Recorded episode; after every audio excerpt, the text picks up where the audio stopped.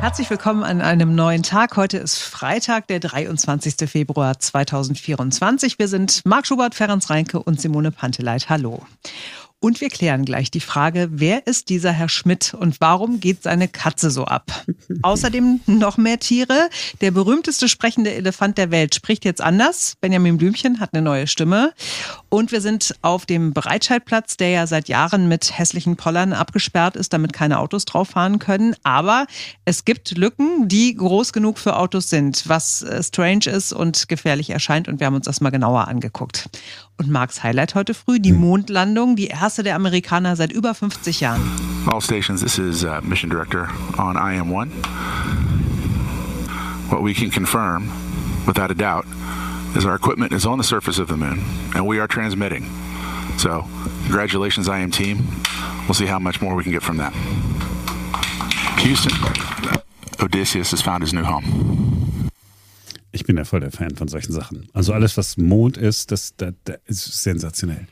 Also jetzt ist, jetzt kann man ja sagen, ja mein Gott, das ist jetzt hier so ein, so ein Ding gelandet. Die Chinesen haben da auch schon was platziert. Ja, aber hm. nee, die Amerikaner, ich verbinde das mit 1969, da war ich noch nicht geboren, aber ähm, als ich dann groß genug war, um zu verstehen, was da im Fernsehen läuft, ich weiß noch, ähm, habe ich dann meine Mutter gefragt, ah, okay, leben da Menschen äh, jetzt auf dem Mond? Und dann hat sie gesagt, nein, aber irgendwann einmal. Und dann hm. gab es diese Serie Mondbasis Alpha 1. Kenn ich Kennt gar nicht. Nee. Ja, das eine deutsche so eine, Serie oder eine amerikanische mh, Serie? Das ist so, ich, ich glaube, es ist so eine britisch-amerikanische äh, Geschichte gewesen, mhm. ähm, die eigentlich eine ganz coole Geschichte hat. Die sind halt von der Erde dorthin entsandt und dann äh, verlässt der Mond plötzlich die Umlaufbahn. Uh. Aber das ZDF, wo das ausgestrahlt ist, hat das damals so umgeschnitten, weil da ja ähm, Kulturredakteure sitzen, die es besser wissen als die Leute, die eine Geschichte erzählen können. Und es so umgeschnitten, dass man es nicht mehr richtig verstanden hat. Ich habe es auch überhaupt nicht verstanden, worum es da ging, aber äh, es war halt so toll. Da sind die Raumschiffe gelandet und so. Die hatte ich natürlich auch als Spielzeug. Also irgendwie Mond, das, das zeigt mich an. Es ist eine Sensation. Es ist, ähm, es ist die, irgendwie die Zukunft und äh, und vielleicht noch aus meinem Leben, als, äh, jetzt sind wir beim Mars, als damals der erste Rover da gelandet ist und Bilder mhm. gesendet hat. Ihr erinnert euch diese Bilder, wo man ja. denkt, naja, was sind das jetzt eigentlich ganz genau? Mhm. Weiß ich noch, das war äh, spät abends. Ich habe mit meinem Kumpel Markus und dessen Cousin irgendwo gesessen. Wir waren hochbetrunken und haben das einfach nur im Fernsehen geguckt und haben gesagt, boah, ist aber super. Fanden wir alle irgendwie ganz super. Fanden wir noch superer, weil wir was getrunken hatten. Okay, aber du bist nicht nur reiner Mond-Fan, sondern grundsätzlich ein All-Fan. Also alles, was da draußen ja. sich so abspielt, das findest du gut. Ja. Deswegen ja, ja auch Star Wars-Fan. Genau. So, und, und wann kommen jetzt Menschen auf den Mond wieder? Also, äh, die NASA hat es ein bisschen verschoben, aber wirklich nur ein, ein bisschen. Ähm, eigentlich war es für das nächste Jahr geplant. Jetzt mhm. soll es erst im übernächsten Jahr äh, soweit sein. Mhm. Und äh, vorher schon, ähm, im nächsten Jahr, werden äh, Menschen Richtung Mond fliegen, den dann umkreisen, mhm. äh, damit man mal so guckt, funktioniert das soweit, äh, bis dahin schon mal alles. Ja, also ist, selbst wenn es nochmal ein bisschen verschoben wird, aber das ist so, dass äh, die meisten von uns das nochmal miterleben können. Mhm. Und was dann danach passiert, ich, ich kann es mir gar nicht ausmalen. Ja? Da muss man ja nicht Science-Fiction-Experte sein. Und es gibt auch diese eine Serie, ich weiß, Ferenc, du bist auch ein Fan, bei Apple TV. Mhm. Wie heißt sie jetzt? For All Mankind. Ja. Oh, das ist aber ein bisschen verzwickt zu erklären, weil das ist ja, das ist ja die Theorie, dass die Russen zuerst auf dem Mond waren. Das ist ganz einfach zu erklären. Also, die Serie geht davon aus, dass nicht die Amerikaner als Erste da landen, sondern die Russen. Und was passiert als nächstes? Und dann in, in jeder Staffel springen die immer so ein paar Jahrzehnte nach vorn. Und ne, sind einmal in der Vergangenheit, 1969, und irgendwann sind sie dann in der Zukunft, wo es dann um diese Konflikte geht, äh, zunächst auf dem Mond und dann auf dem Mars. Auch ganz cool, die Serie. Ja, auch ganz definitiv. Cool. Habe ich das richtig erklärt? War doch jetzt gar nicht so. Ja, oder? ja, ja, ja. Die Chinesen spielen auch noch eine Rolle, aber das lassen wir jetzt weg. Ja, ja, okay. Was mich interessieren würde, würdet ihr denn mitfliegen, wenn yes, ihr ja. das jetzt bezahlt? Ja, also da kommt sofort wie aus der Pistole geschossen. Du auch, Ferenc? Auf den Mond? Ja. Wenn es dir jemand bezahlen würde, du nichts dafür zahlen müsstest, würdest du Ja, machen? dann schon, ja, tatsächlich. Aber Mars finde ich noch reizvoller. Aber ah, ja, ist äh, am Arsch der Heide wollte ich schon sagen, weil es ist so weit weg und dann muss er so lange hinfliegen. Ja, das habe ich mich gefragt, weil, weil der Mars ja so weit weg ist. Wie ist es denn dann mit dem Internet? Also, ich meine, das dauert ja ewig, bis du deine Seite lange, aufrufst. Ja. ja. Muss sehr viel offline mitnehmen vorher. Ja. ja und dann geht's nicht online hören, berlinerrundfunk.de über die App oder so. Deswegen. Du hörst dann immer das Programm von drei Tage später oder so, glaube ich. Aber da könnten Simonas DVDs ein Revival erleben. Siehste? Gut, dass ich die aufgehoben habe. Genau, Simone ist so vorbereitet in die Zukunft, genau. Und die Schallplatte noch. Die Schallplatten habe ich tatsächlich nicht mehr, aber sehr, sehr viele CDs.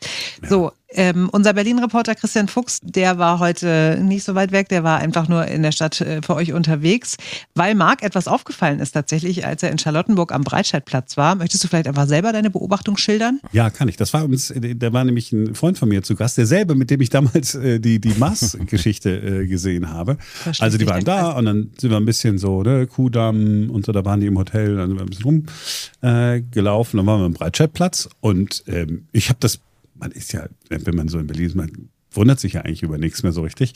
Und dann äh, sagte Markus, sag mal, ist das hier nicht alles abgesperrt? Wieso fährt denn da ein Auto? Und dann sag ich, äh, ja, weiß ich auch nicht. Und wir liefen dann genau äh, auf das Auto sozusagen zu, das aus einer Lücke kam. Das ist da direkt am Europacenter, wo McDonalds, piep, Burger King ist auch gut, wo ein McDonalds ist. Da ist so eine, so eine Riesenlücke. Und da ist das Auto durchgefahren. So. Was soll denn das? Ja, soll das so? Das haben wir uns auch gefragt. Und äh, vor allen Dingen ist ja dann auch die Frage, wie äh, sicher ist das dann überhaupt noch? Also was bringen diese hässlichen Teile überhaupt? Und unser Berliner Reporter Christian Fuchs, der hat äh, vorhin mal ganz genau nachgeguckt und auch nachgemessen. Ja, ganz genau, ganz genau typisch deutsch mit einem Gliedermaßstab nachgemessen. Also ich habe hier gerade einen Zollstock angelegt und tatsächlich gibt es hier auf dem Breitscheidplatz ähm, zwischen diesen ganzen Pollern und zwischen diesen ganzen Truckblocks, wie sie ja so schön heißen, zwei große Bereiche, wo eben eine große Lücke ist. Ich habe gerade nachgemessen, die sind wirklich sieben Meter breit. Also da kommt man auch mal locker mit dem LKW durch. Ähm, die Frage ist natürlich jetzt, warum ist denn das so? Aber wenn man sich genau anguckt, dann sieht man, man kann auf jeden Fall nicht gerade drauf fahren. Und das ist dann auch tatsächlich das Rätsels Lösung. Das hat uns die Senatsverwaltung auch mitgeteilt.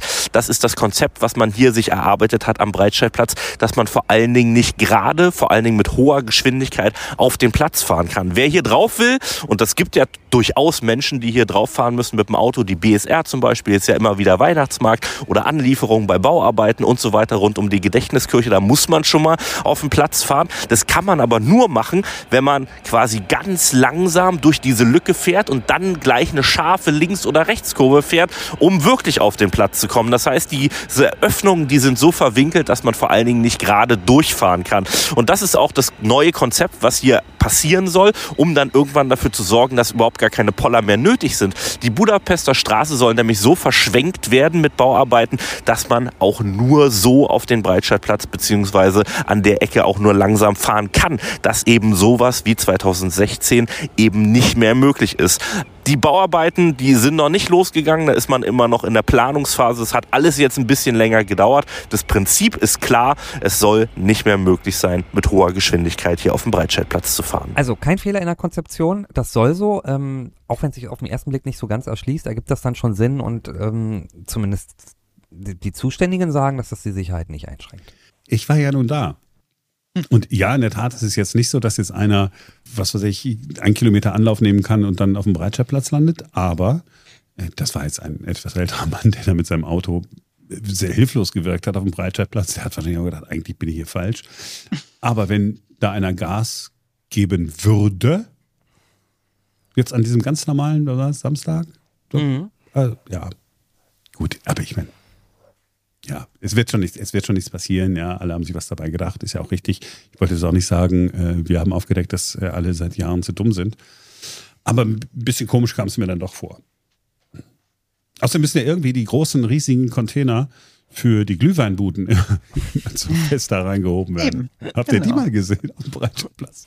So riesige Container, so halb durchsichtig. Was ist da drin? Ist das Abwasser? Ja, Nein, Glühwein. Glühwein. Gut, der Breitscheidplatz. So, dann haben wir heute früh über einen Elefanten gesprochen, mit dem ihr vielleicht auch eure Kindheit verbracht habt. Benjamin Blümchen war in vielen deutschen Kinderzimmern zu Hause, vor allem im Westen. Und äh, bei dem gibt's jetzt was Neues. Er klingt ab sofort anders. Also, der Sprecher Jürgen Kluckert ist gestorben. Also der Sprecher, äh, der die Stimme äh, Benjamin Blümchen gegeben hat. Und jetzt übernimmt Matti Klemm den Sprecherjob. Und wir können mal in die Geschichte zurückgehen. Hier ist Benjamin Blümchen, wie er ganz früher geklungen hat. Der erste. Na bitte, So ein klitzekleines, nettes Terror ist doch manchmal sehr nützlich. Ich bin ein Elefant, mein Herr. Ich bin Benjamin Blümchen, sehr erfreut. Ja, das war der aller, allererste Edgar Ott, mit dem bin ich groß geworden. Und äh, also wirklich, meine, meine Oma hat mir damals Benjamin Blümchen Kassetten geschenkt und ich habe es geliebt. Ich habe diesen Sprecher geliebt und habe dann schon ein bisschen gefremdelt, als äh, Jürgen Kluckert übernommen hat nach 80 Folgen. Zum dritten. Der goldene Schmetterling geht an Frau von Tulpenfeld. Ja, das klingt so ähnlich wie das Original. Ne? Ja, war auch noch okay. Aber jetzt Matti Klemm ist 48 Jahre alt, lebt mit seiner Familie hier bei uns in Berlin und der klingt nun so. Ich wohne jetzt im Neustadt dazu und ich freue mich, wenn ihr alle mal vorbeihört in meiner neuen Folge Benjamin Blümchen als Sänger. Törö. Also, ich sag's wie es ist, ich fremdel sehr damit. Ist ein bisschen weiter weg als von den anderen beiden, ne? Na, der hat nicht so diese, diese Tiefe, ne? Und dieses, also die, dieses Füllige quasi. Man stellt sich aber einem Elefanten auch wirklich so einen, so einen großen Dickhäuter vor und äh, so klingt der halt noch nicht. Also vielleicht kommt das ja noch, man weiß Aber was heißt du fremdelst? Ich meine, hörst du denn Benjamin Blümchen jetzt noch? Nein, aber ja, meine Kinder auch nicht mehr. Wobei wir vor ein paar Jahren irgendwann mal angefangen haben, äh, Pumuckel wieder zu hören bei irgendwelchen Spielenachmittagen. so aus Nostalgiegründen könnte sein, dass wir auch eines Tages wieder Benjamin Blümchen hören. Und ich kenne Menschen, die tatsächlich in unserem Alter sind und äh, so zum Einschlafen dann Benjamin Blümchen oder Bibi Blocksberg oder sowas hören, einfach weil es so beruhigend ist gibt auch andere, die hören drei Fragezeichen oder TKKG oder so, mhm. aber mhm. so diese ganzen alten Hörspiele von damals, die haben ja. schon auch ihr Revival bei Menschen unseres Alters. Ich bin ja, ich bin ja äh, völlig entspannt. Ich habe Benjamin Blümchen, also ich bin halt äh, 70 geboren, ne? Und als ich dann klein war, da war Benjamin Blümchen entweder war er nicht da oder er ist so an mir vorbeigegangen. Äh, ähm, ja, der war zu neu dann. Der, war, der ist ja 77 erst äh, in die Läden gekommen. Also, also diese Hörspiele. War ich schon sechs oder sieben Jahre alt. Da war ich ja schon viel zu alt. So ja? cool. Ein cool Jahr später ist Star Wars Blümchen. rausgekommen. Benjamin Blümchen. was will der blöde Elefant von mir, wenn es doch einen Darth Vader gibt? So, das war so mein Leben. Ah. Simone hat heute früh ähm, mir was beigebracht. Ähm, wir sind immer noch bei Benjamin Blümchen, denn die neue mhm. Stimme, Matti Klemm, äh, die kann man, äh, sagt Simone, auch irgendwoher kennen. Und dann habe ich gesagt, kennt ja jeder von Aquaman, Jason Momoa. Aquaman. Ich habe gefragt, Aquaman? Ja, Marvel kommt oder was? Aber was? Ja, ganz viele Leute kennen ihn. Und wenn man ihn daher nicht kennt, dann kennt man ihn aber von äh, Game of Thrones weil da hat Jason Momoa diesen Karl Drogo gespielt, den sehr sexy äh, Stammesfürsten. Und also diese Serie haben nun wirklich sehr, sehr viele Menschen geguckt. Und nur weil du zeitgleich ein Jahr auf den Lofoten geguckt hast, äh, also ne, ist das nicht repräsentativ, dass du den nicht kennst. Ja, aber ey, kennst du, hast du den Film Aquaman gesehen, Ferenc?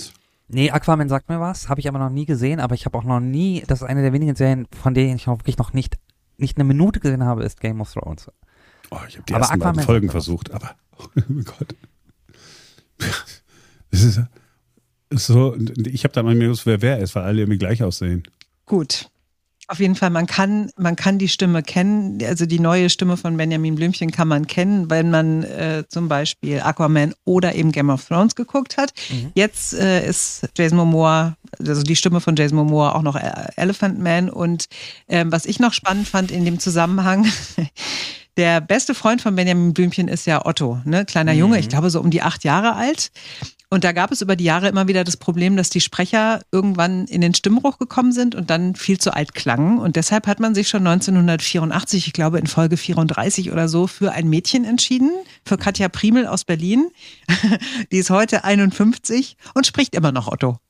So, schön. Guck mal, das heißt, wir können alle Kinder bleiben und ewig, äh, ewig weitermachen mit dem, was wir so machen. ja, genau wollte sozusagen schon mal so ein Vorbe äh, vorbereiten, dass wir einen versöhnlichen Schluss haben. Nee, aber wir haben doch noch die Katze vom Schmidt. Ja, ich wollte es ja nur vorbereiten. Ach so, ah okay, ah, okay, gut. gut. Ja, genau. Die Katze vom Schmidt, die immer so abgeht. Warum ist das eigentlich so? Wer in aller Welt ist dieser Schmidt? Haben Sie sich bestimmt auch schon mal gefragt. Der Name Schmidt leitet sich ab von Schmied. Also falls Sie Schmidt heißen, so hat einer Ihrer Vorfahren höchstwahrscheinlich sein Geld mit Hammer und Amboss verdient. Schmiede hatten in ihren Werkstätten, ihren Schmieden, früher meist mindestens eine Katze, die die Mäuse und Ratten in Schach halten sollte. Wenn die Katze nun in der Nähe des Ambosses war, während der Schmied gerade mit voller Wucht auf sein Werkstück schlug, so erschrak die Katze und flüchtete in einem Affenzahn.